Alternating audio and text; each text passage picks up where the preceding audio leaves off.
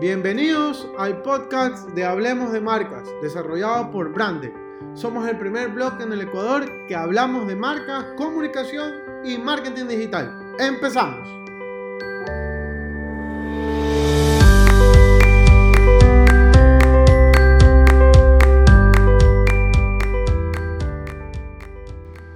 Hola queridos emprendedores, espero que estén muy bien. Es domingo 5 de julio y es momento de hablar de marcas, comunicación, marketing digital.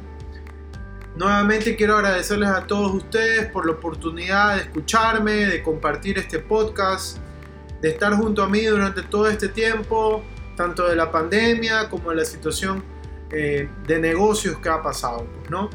Eh, el día de hoy quiero hablarles acerca del tema de hosting y dominio. Yo sé que es algo que a todos nos ha pasado, tomar una decisión de qué hosting o qué dominio eh, comprar, ¿no? Pero de eso se trata el día de hoy el podcast. Antes de empezar, quiero recordarles que todos los miércoles en Brandec estamos realizando presentaciones de diferentes tipos. En este mes vamos a hablar del tema de el consumidor. Gracias a todos los presentadores que tienen la oportunidad de compartir sus conocimientos, sus identificaciones y demás, experiencias sobre todo. Y en este caso, el 8 de julio, vamos a tener a Martín Díez desde México para hablarnos de cómo identificar los cambios y poderlos adaptarlos a nuestro negocio. De ahí, para el 15 de julio, vamos a tener a Nuno Acosta, en donde nos va a hablar acerca de pandemias, una guía de supervivencia para las marcas. Para el 22 de julio vamos a tener a Mónica Deza que nos va a hablar acerca del nuevo consumidor post-COVID. Ella viene desde España y quizás el horario sea desde las 5 de la tarde. Entonces, igual para las personas que nos siguen en nuestras redes, igual lo vamos a comunicar. Y para el 29 de julio, la última semana de, del mes, vamos a tener a Juan Francisco Chiriboga, donde nos va a hablar acerca de este consumidor digital post-COVID. Todas nuestras presentaciones se realizan a través del canal de, de en YouTube.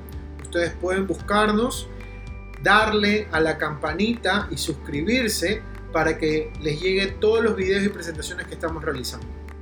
Además les recordamos que para el 15 de agosto, desde las 9 de la mañana, se va a realizar el Influencer Marketing Summit.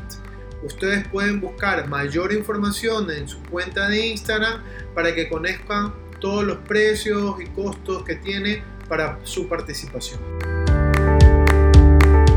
Las mejores analogías que podemos hacer acerca del hosting y el dominio es que ustedes imaginen que la ciudad es el internet y el hosting es la ubicación que tiene su casa en la cual existe una dirección que la podemos asociar al dominio, que es el www.micompañía.com y el sitio web es lo que está dentro de su casa y cómo está distribuido.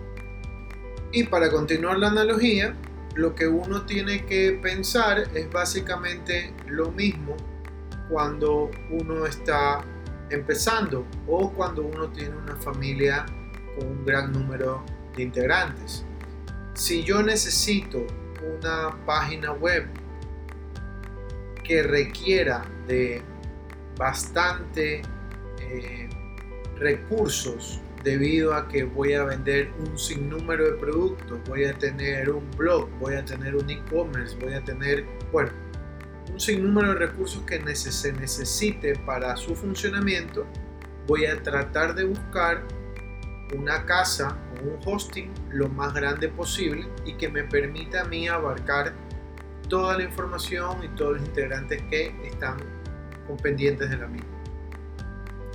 En el caso del dominio, como ustedes ya lo saben, está muy asociado el nombre de la marca. Muchas marcas tratan de elegir el .com de acuerdo a su nombre, pero como ya lo hemos mencionado anteriormente, quizás ese nombre ya esté usado.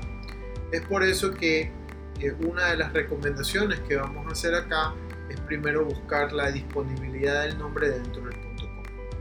Para las personas que nos pudieron acompañar en la presentación que realizó Jesús Checa en su momento, Él hablaba que actualmente uno puede comprar la dirección del dominio, el .com, con cualquier nombre que pueda estar asociado a la marca o al nombre del producto y poderlo posicionar dentro de los primeros lugares. Que ya no es necesario tener el mi.com eh, asociado a mi marca, sino más bien que genere algún tipo de sinónimo o adjetivos para que pueda eh, trabajar el tema del posicionamiento. Entonces, realmente el dominio también va a estar muy ligado a qué es lo que tú quieres trabajar con tu empresa. Primer punto para el tema del desarrollo de la página, tiene que ver con lo que siempre les hablo, que es el tema de objetivos. ¿Cuál es el objetivo que yo voy a tener para tener mi sitio web? ¿Qué es lo que yo deseo cumplir para mi sitio web? Si uno desea trabajar su blog, por ejemplo, en mi caso, uno puede tener servidores o hostings que puedan ser compartidos. Ahí es donde entra la primera recomendación. Existen tres clases de servidores que uno puede adquirir. Uno que es el compartido, en donde está eh, almacenado con el resto de otras páginas que quizás están dentro de la misma categoría, como no, el segundo son servidores que están dedicados. Por ejemplo, hay muchas personas que me dicen, Mauricio, yo quiero hacer un envío de correo electrónico, lo puedo hacer a través de mi cuenta de correo de Gmail. Pues claro, hay una cierta cantidad de envíos, pero más allá de ese número se necesita tener un servidor dedicado para poder realizar la cantidad X de envío. Obviamente si uno tiene o cuenta una base de datos de más de 100 contactos o de 500 contactos, es necesario tener un servidor dedicado. Pero obviamente si tú te quieres dedicar a eso. Pero si no, existen un sinnúmero de posibilidades, de herramientas gratuitas que te permiten hacer envíos a estas bases de datos masivas. Ese es un tipo de servidores que está dedicado para una tarea en específico. Así también existen los servidores virtuales privados o conocidos como VPS. Básicamente funciona dentro de un requerimiento mucho mayor al que está a los compartidos. Eso si uno estima que va a tener una gran cantidad de visitas, eh, puede utilizarlo realmente. Básicamente cómo funciona es dividir el trabajo en diferentes servidores conectándolo a uno solo.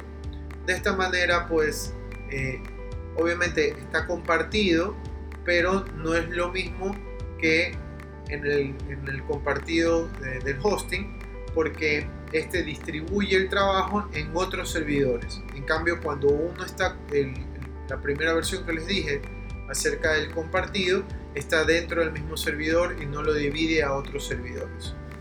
Básicamente, eh, como les decía al principio, es tener claro qué objetivo va a ser mi página web. Quizás para un blog un servidor virtual privado no es necesario, quizás sí para una empresa que tenga algún tipo de catálogo de productos o, o que ya crea necesario un tema de e-commerce y va a tener una alta demanda de visitas, podría considerarse tener este tipo de servidores. Aunque eh, las diferencias de los presupuestos también varían. Es por eso que también hay que tener claro, y insisto en el tema de los objetivos, para poder ajustarse tanto el presupuesto como los recursos que se van a desarrollar. No podemos hacer mención de un top de los mejores hostings.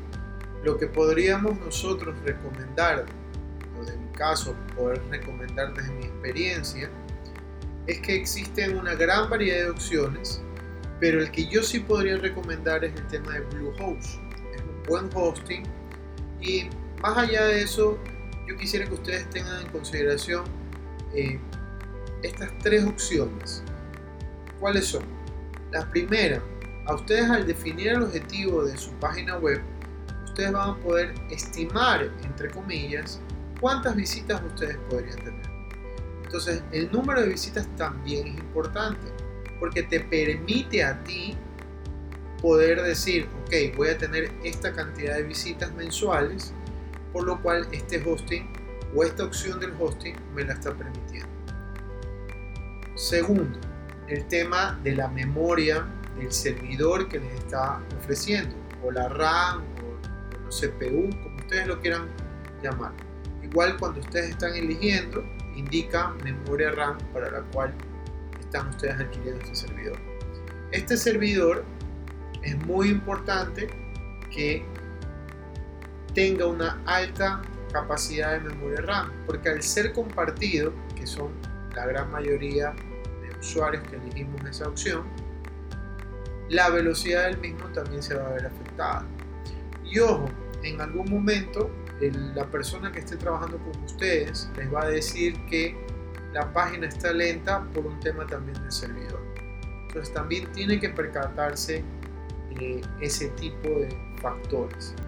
Y por último, y creo que es uno de los más importantes, es el servicio al cliente. Que puedan ofrecerles a ustedes un servicio al cliente 24/7 por cualquier factor o circunstancia. Obviamente estos tres factores son consideraciones que ustedes sí deberían tener, pero quisiera agregarles, por ejemplo, la seguridad interna y externa cómo se ingresa, cuál es el procedimiento para proteger su servidor. Normalmente estos servidores se encuentran en estaciones eh, lejanas, con altas seguridades y demás, por lo cual es muy difícil que se lleguen a caer. Pero se refiere más a estos ataques de hackers que les puedan robar su información. El tema también de las copias de seguridad si les permite realizar copias de seguridad o si les debe de cobrar por realizar esas copias de seguridad porque son espacios. Algo que me olvidé de mencionarles es que este tipo de servicios son servicios de alquiler, no son servicios propios. Por eso es que el pago se lo tiene que hacer mensualmente o anualmente, dependiendo del tipo de servidor que ustedes compren. Obviamente si ustedes hacen un pago anual, el valor mensual les va a reducir y se les va a hacer mucho más cómodo y sobre todo más práctico al momento de trabajar y no estar con la preocupación del próximo año tengo que renovar. Y por último, que también es muy importante, es el número o la base de datos que ustedes puedan contar dentro de ese servidor. Porque Ustedes me van a decir, sí, Mauricio, pero este es mi blog. Ok, pero puede pasarte, como me pasó, de que necesites tener un usuario y una contraseña porque estás registrando usuarios o necesitas guardar algún tipo de correo electrónico a través de la página y ese te permite hacerlo. Entonces, por eso también es muy importante ese tipo de cosas. Y tampoco olvidarse del panel del control, cómo ingresar al sistema, revisar la información. Bueno, yo considero que ustedes tienen que tener claro, principalmente como les decía, el tema del objetivo, pero estos otros factores que les hablo son factores externos, pero que sí les van a aportar al momento de empezar y sobre todo que al momento que ustedes puedan crecer dentro de la página web o las visitas o el producto o lo que sea, tengan esta posibilidad de poder hacer esta transformación o este cambio de servidor lo más práctico y económico posible. Aunque en realidad los precios siempre van a variar de acuerdo a los requerimientos de cada marca o cada página web. Entonces, en ese sentido, eh, mientras uno elija uno más alto, obviamente el costo va a ser mayor. Pero si es el mismo dentro mismo servidor que están haciendo este crecimiento o este upgrade, pues es mucho más fácil poderlo trabajar. Para terminar, eh, también quiero recordarles que existen muchísimas plataformas que son administradores de contenido como eh, WordPress o Joomla o bueno, un sinnúmero de administradores de contenido que se enlazan automáticamente y les permiten comenzar a crear su página web. Es por eso que la gran mayoría de páginas web están desarrolladas en WordPress porque es un administrador sencillo, fácil, intuitivo y que está asociado a este tipo de servidores que les permiten crear en un mismo día su página web.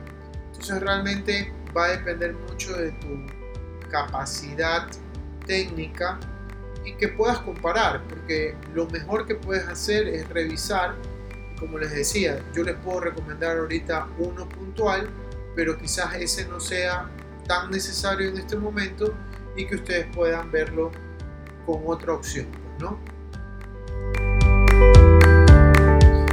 Recuerden, el servidor no es más que la parte vital e importante de tu marca presentándose en medios digitales y sobre todo en una página web que es tan importante hoy en día. Mi mejor recomendación es que ustedes puedan revisar y comparar y a través de ello ustedes puedan tomar una decisión. Recuerden amigos, estamos todos los domingos hablando de marcas, comunicación, marketing digital. Me pueden buscar en Spotify como Brandec, Hablemos de Marcas y seguirnos en nuestras redes sociales de Brandec, tanto en Facebook, Instagram, Twitter. También les invito a visitarnos en nuestra página web hablemosdemarcas.com para que conozcan mucha más información acerca del branding y marketing digital. Emprendedores, nunca dejen de innovar. Nos vemos.